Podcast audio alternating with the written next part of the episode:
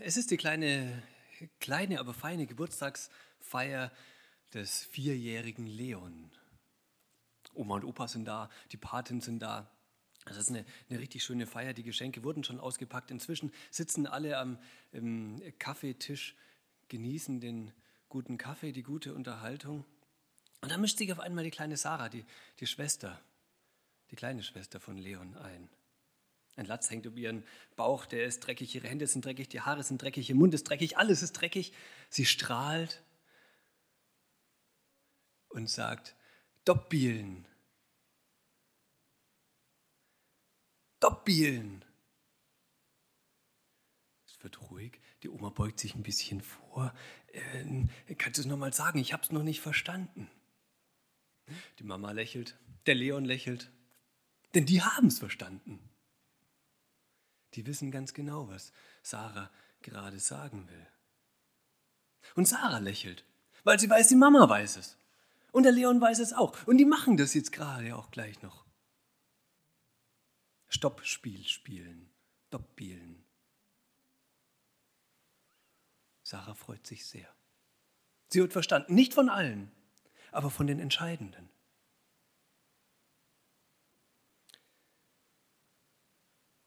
Ganz andere Szene.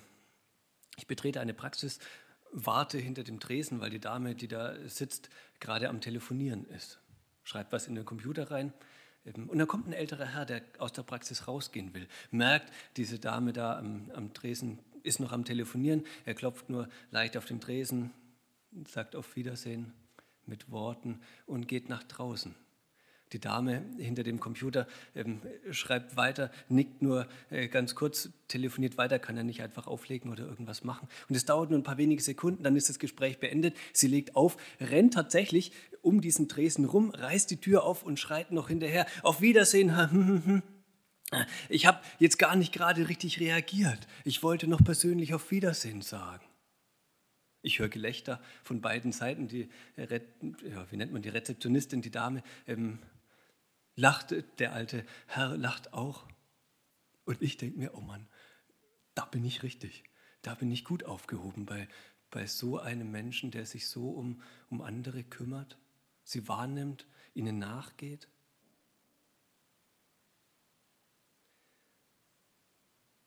Wieder andere Szene. Vater und Tochter haben ein richtig gutes Verhältnis miteinander. So gut, dass die beiden sogar ihren Live-Standort teilen. Das heißt, der eine sieht immer, wo der andere gerade ist und sich gerade aufhält. Man sieht nicht, was die machen, aber was, wo sie sich denn gerade aufhalten. Und das ist vielleicht auch ganz gut so, denn das Mädchen ist jetzt keine zehn Jahre mehr, sondern ist 18, befindet sich nach der Schule gerade auf einer Urlaubspilgerfindungsreise, irgendwie sowas da um Spanien rum, möchte oder wandert gerade, pilgert den Jakobsweg entlang und der Vater sieht immer wieder, wo sie denn ist Sie ist jetzt nicht der Typ, der sich dreimal am Tag meldet und sagt, ey, mir geht's noch gut, alles in Ordnung und sowas. Aber er ist mächtig beruhigt, weil er weiß, wo ihre Wege denn entlang gehen. Er weiß, wo sie entlang gehen wollte und dass sie sich gerade noch richtig befindet. Scheint also alles in Ordnung zu sein. Das beruhigt. Nochmal ein Szenenwechsel ist vielleicht der letzte für heute in meinen Keller, in die Werkstatt.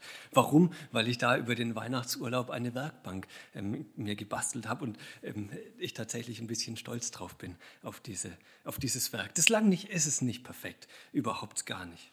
Es hat manche Macken, manche Verbindungen sind überhaupt nicht sauber, aber ich bin stolz drauf, weil ich sie mir äh, für mich gebaut habe.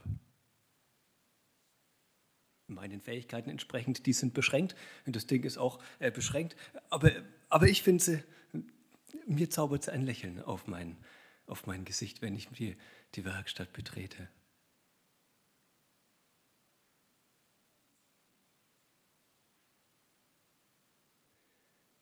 Ganz viele verschiedene Erlebnisse, Begebenheiten, ähm, die alle eine Sache gemeinsam haben. Sie sind oder sie drücken im Prinzip Inhalte von Psalm 139 aus. Ganz verschiedene Sachen aber wunderschön, dieser Psalm. Ich lese kleine Teile davon. Ein Psalm Davids. Ich halte mich nicht immer dran. vorzusingen. Das wollt ihr nicht, ich auch nicht. Herr, du erforschest mich und kennst mich.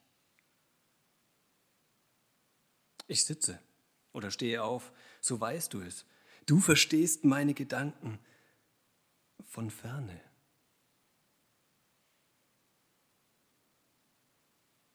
Ich gehe oder liege, so bist du um mich und siehst alle meine Wege. Es ist kein Wort auf meiner Zunge, das du, Herr, nicht schon wüsstest.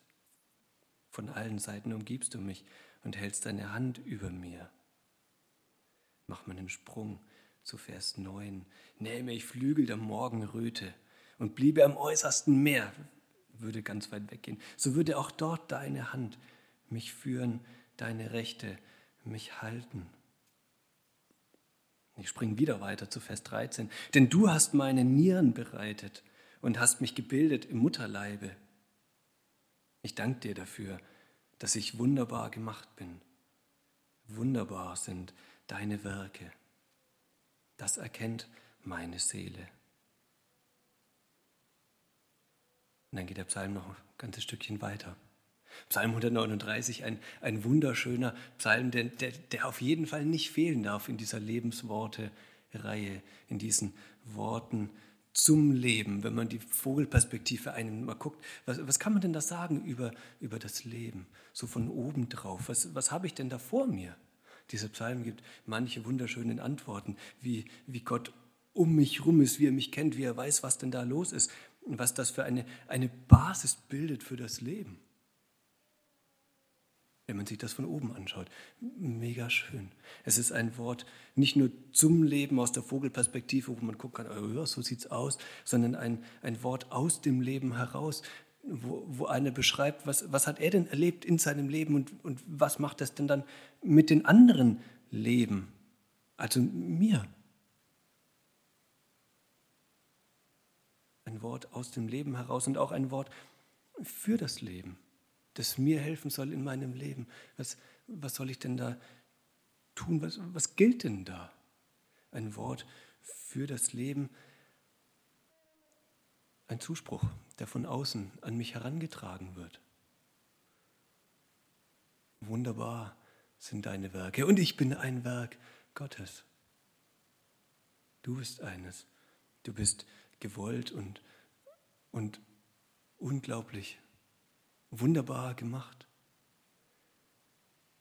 Das ist die Perspektive, die zählt und auf die es tatsächlich ankommt, die auch weiterhilft. Ziemlich sicher. Wie komme ich drauf? Schau dir meine Werkbank an. Äh, also schau dir das Beispiel der Werkbank an. Kannst auch in den Keller kommen. Aber schau dir die Werkbank an. Was passiert denn, wenn ich diese Werkbank betrete? Äh, diese Werkstatt. Ich mache die Tür auf und das allererste, was ich sehe, ist die Werkbank. Gut, sie steht auch direkt im, im Weg, aber ich will ja auch anschauen. Ich will mich drüber freuen und tu das auch. Und dann nimmt man so die Hand, man läuft dran vorbei, streichelt so ein kleines bisschen drüber, freut sich über diese glatte Oberfläche, die man mit der Hand hingehobelt hat und denkt, oh, ist ein Traum. Also ist nicht, aber für, für mich schon. Hält man eine Aluleiste drüber und guckt, ob da tatsächlich noch Vertiefungen, Dellen und sowas drin sind, dann findet man ganz schön viele. Aber es ist mir egal, es ist mein Werk, meine Sache. Wunderbar. Ich sage super, richtig gut. Schaut sich die ein Schreiner an? Oder würde die ein Schreiner machen und hinterher sagen, oh, super, ich würde dem garantiert keinen Auftrag geben. Hundertprozentig nicht. Obwohl er das Gleiche sagt. Wenn er, wenn, nein, wenn, wenn er das Gleiche sagen würde, aber über ein Werk, das er gemacht hat und es wirklich gut ist, und er sagt dann richtig gut, Sage ich auch richtig gut. Benutzen wir die gleichen Worte.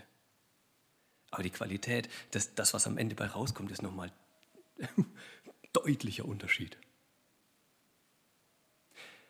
Wenn Gott jetzt sagt, richtig gut, wo reiht er sich ein? Zwischen ähm, meinen Fähigkeiten und den Fähigkeiten eines Schreiners? Nicht dazwischen, sondern der sagt richtig gut. Dann ist das, glaube ich, tatsächlich auch richtig gut. Wunderbar. So heißt es in eigentlich fast allen Übersetzungen. Man kann tatsächlich aber auch übersetzen, ehrfurchterregend. ungewöhnlich. Da läuft einem der kalte Schauer den Rücken runter, wenn man das anschaut. Ich danke dir dafür, dass ich wunderbar, unglaublich, ehrfurchterregend gemacht bin. So wie Gott sich das eben ausgedacht hat. Und er hat sich das ausgedacht, denn es das heißt hier in Vers 13 im zweiten Teil, du hast mich gebildet im Mutterleibe. Er hat sich das ausgedacht, mein, meinen Körper, meine Haut und meine Knochen, auch das Fett und das ganze andere Zeug. Er hat sich das alles ausgedacht, wie, wie ich aussehen soll. Und er hat meine Nieren bereitet. Nieren, das Organ, könnte man meinen, meint man bestimmt auch, aber eben auch noch viel mehr. Mein Inneres, mein, mein, mein Innerstes, das Geheimste, das, was mich ausmacht, meine Persönlichkeit. Von Gott gemacht. Beides, Körper und Seele, Persönlichkeit, das alles von Gott gemacht und er sagt, wunderbar. Vielleicht könnte man sagen, so wie es Johannes wie es Hans-Joachim Eckstein sagt, er hat mal einen sehr schönen Satz gesagt, er hat mal in einer Predigt gesagt, du bist ein Wunsch, den sich Gott selber erfüllt hat. Du bist ein Wunsch, den sich Gott selber erfüllt hat. Und zwar ganz genau so. Deine Eltern, vielleicht, hoffentlich, wollten sie ein Kind. Die konnten jetzt aber nicht ankreuzen auf einem Zettel oder in irgendeiner App manche Sachen auswählen, so nach dem Motto, ah, blaue Augen ähm, und die Ohren leicht abstehend, sympathisch, starkes Immunsystem, im Alter mal Diabetes ähm, und so weiter. Das gab es alles nicht. Konnten die Eltern nicht. Die konnten höchstens sagen, ich möchte ein Kind, wenn, wenn überhaupt. Gott hat sich ausgedacht, wie du aussehen sollst, was dich ausmacht, wie, du, wie deine Persönlichkeit ist. Und Gott ist jetzt kein, kein Amateur. Es war auch kein Zufall. Und es ist auch keine Stangenware. Es ist nicht jeder gleich. Bei Gott ist das irgendwie herausragend, überragend, ein, ein Unikat. Ganz schön viele sitzen hier. Du bist eines. Ich glaube, wenn, wenn Gott dich anschaut, hörst du ihm ein Lächeln übers Gesicht und er sagt, wow, vollendet. Vergiss das nie. Wir singen. Vergiss das nie.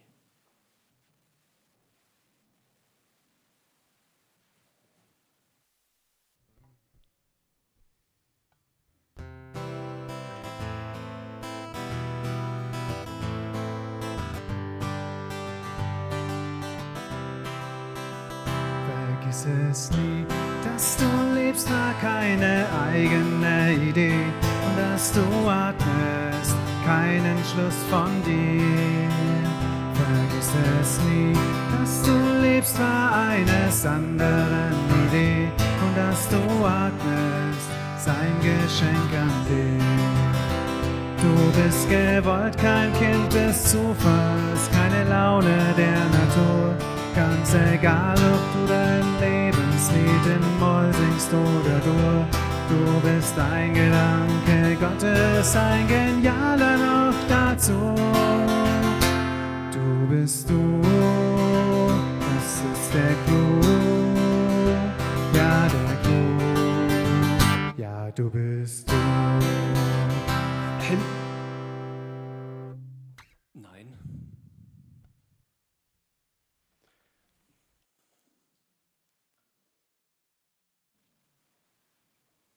Danke, aber nee. Ein genialer Gedanke, nö.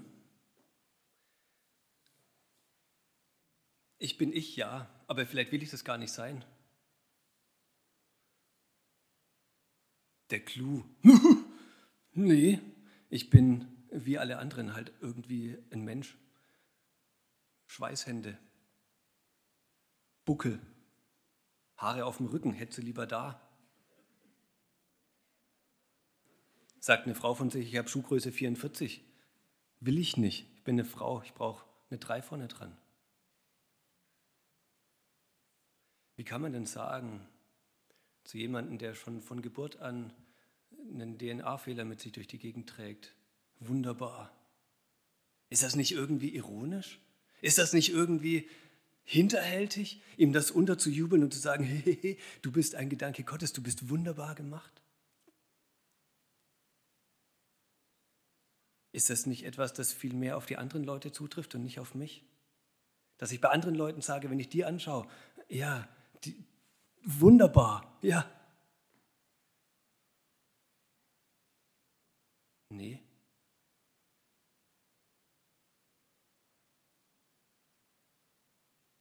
Und zu mir hat noch keiner gesagt, ich bin gewollt. Wäre es, nicht, wäre es nicht korrekter gewesen, der Bibeltext würde noch weitergehen und würde nicht bei Vers 16 aufhören, sondern geht noch mit Vers 17 weiter. Aber Gott, wie, sind, wie schwer sind für mich deine Gedanken. Wäre das nicht ehrlicher gewesen? Für manche, für manche bestimmt. Ganz bestimmt. Man kann das immer sehr fröhlich und sehr schön äh, sagen und verkündigen. Aber zwischen dem, man sagt das und es kommt an, oder man sieht das auch selber, ist oft ein leider ein ganz großer Unterschied. Und dann ist die Frage, was macht man denn dann, wenn solche Gedanken hochkommen, wenn wir singen, du bist ein genialer Gedanke, du bist wunderbar, vergiss das nie. Und ich mich aber gerade gar nicht so fühle, das nicht verstehen kann, vielleicht nicht nur gerade eben nicht, sondern auch vor zwei Wochen nicht und vor eigentlich noch nie. Was mache ich denn dann? Wenn tatsächlich niemand sagt, du bist gewollt.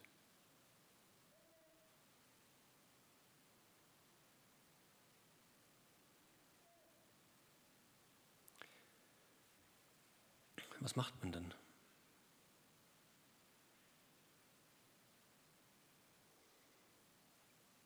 Wenigstens für heute. Wenigstens für heute. Und das ist die, die gute Nachricht. Da darf ich dir das sagen. Und ich hoffe sehr, dass dir das auch, auch zu Herzen geht. Wenigstens für heute. Das gilt dann aber auch für morgen und für sonst immer. Und ich möchte die Bedenken in keinster Weise kleinreden, auch nicht, nicht wegwischen oder sowas, sondern ähm, die gibt es. Und die sind, sind berechtigt, weiß ich nicht, ob das das richtige Wort ist. Aber sie sind manchmal bei manchen Leuten da. Und dann ist die Frage, was mache ich denn damit? Und dann muss ich sagen, richtig schön, dass du da bist, wenn es dir denn gerade so geht, weil ich dir im, im Namen Gottes sagen darf, du bist, du bist wunderbar gemacht und du bist auch gewollt. Und es ist richtig gut, dass du hier bist auf dieser Erde, weil, weil Gott das so, so wollte. Er hat seinen Gedanken, seinen Worten auch Taten folgen lassen und hat dich gemacht. Und er hat gesagt, wunderbar, wunderbar. Und wenn ich das von mir aus selber nicht, nicht über mich sagen kann, dann glaube ich, muss man dran arbeiten. Aber erstmal, und das ist das Wichtigere, erstmal gilt eigentlich vielmehr das, was, was Gott denn über mich sagt. Das ist die Perspektive oder das ist das, was, was wirklich entscheidend ist. Was denkt denn Gott über mich? Und dann kommt in der zweiten Frage oder die zweite Sache ist dann erstmal, was denke ich über mich? Das ist nicht das ganz Entscheidende. Das ganz Wichtige ist, dass was, was denkt denn Gott? Und er sagt, wunderbar, schön, dass du da bist.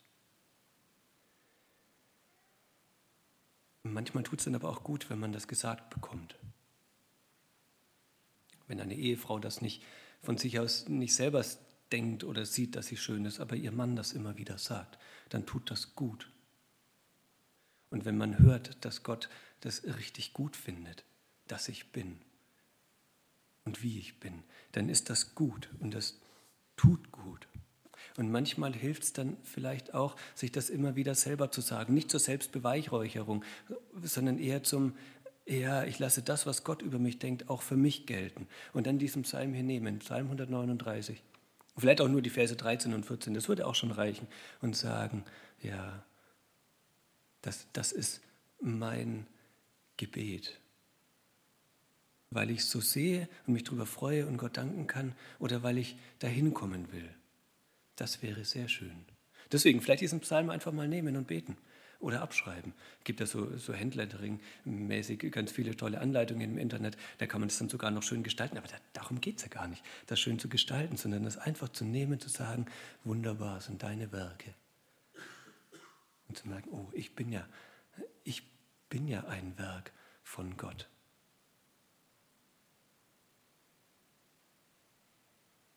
Nicht um mich selber zu beweihräuchern und selber hinzustellen und sagen, oh, ich, ich bin der Knaller, ich bin der Beste. Darum geht es gar nicht. Sondern das für mich gelten zu lassen, was Gott denn über mein Leben sagt. Um dann vielleicht in einem zweiten Schritt ähm, irgendwann dahin zu kommen, äh, das für sich selber auch tatsächlich gelten zu lassen und zu sagen, ja, ich sehe das auch so, ich, ich bin tatsächlich wunderbar. Ich bin nicht perfekt, meine Werkbank auch nicht. Aber ich, also ich, ich bin so, wie Gott sich mir ausgedacht hat. Genauso. Und das ist gut so. Wie kommt man dahin? Vielleicht ist ein kleiner Schritt, mal zu überlegen, was, was denke ich denn und was sage ich denn über mich selber in Selbstgesprächen. Dann, wenn irgendwas, ja, wenn man sich darüber aufregen kann, dass ich mal so unglaublich schüchtern bin und dass ich, ich hätte da was sagen sollen, aber ich habe es nicht gemacht. Und ich ärgere mich über mich selber, weil, weil, das mein, weil ich schüchtern bin und weil ich. Oh, und dann fallen so komische Worte, ah, du Idiot oder irgendwas über mich selber. Und dann sagen, hm, aber Gott hat mich so gemacht. Das ist auch meine Anlage. Ich muss nicht immer so bleiben. Es ist nicht alles nur perfekt. Ähm, also nicht alles, was ich tue, ist perfekt. Darum geht es nicht meine Taten, sondern mein, mein, wie, wie bin ich denn? Es geht jetzt, ja, ich hoffe, ihr versteht das, das richtig. Was, was sage ich denn über mich selber, wenn ich in den Spiegel gucke? Würde das mein bester Freund auch zu mir sagen? Oder wäre es eine gute Übung, dann, wenn ich merke, ich sage wieder irgendwelche, ich denke wieder irgendwelche Dinge über mich selber, die nicht zu dem passen, was Gott eigentlich sagt. Wunderbar. Schön, dass du da bist. Sich dann Worte vorzunehmen, die, die mein bester Freund zu mir sagen würde in der gleichen Situation. Und die wären deutlich anders. Der würde nicht sagen, ah, du Idiot, du hast wieder, warum bist du immer, hm? Guck dich mal an. Das, macht der so hoffentlich, hoffentlich nicht, sondern der, der macht das Ganze besser. Gut. Vielleicht wäre das ein, eine Idee, mal zu sagen, ich, ich versuche mal über mich selber so zu reden, wie es ein guter Freund über mich tut. Vor dem Hintergrund, weil, weil Gott das sagt, weil Gott es gut meint und richtig gut gemacht hat. So wie, wie er das eben wollte. Und dahin zu kommen, das auch von mir aus zu sagen, das ist eine große und großartige Aufgabe, die ganz schön schwer ist. Manchmal gelingt die besser, manchmal nicht so gut. Es lohnt sich aber, darüber nachzudenken, passt das, was ich über mich selber denke und sage, zu dem, was Gott denn eigentlich über mich sagt. Denn und ich komme noch mal ganz kurz auf diese Werkstatt. Ich gehe rein, ich nehme tatsächlich manchmal meine Hand und dann fällt die so langsam, so leicht über diese Werkbank drüber und ich freue mich daran, weil ich die gemacht habe, weil das mein Werk ist, weil die in meinen Augen sehr schön ist. Wenn Gott dich anschaut, ich interpretiere, ich weiß es nicht, er lächelt. Vielleicht läuft, ich, läuft ihm ein, ein wohliger Schauer über den Rücken und er steht da und sagt, oh, vergiss das nie. Das singen wir noch miteinander zu Ende.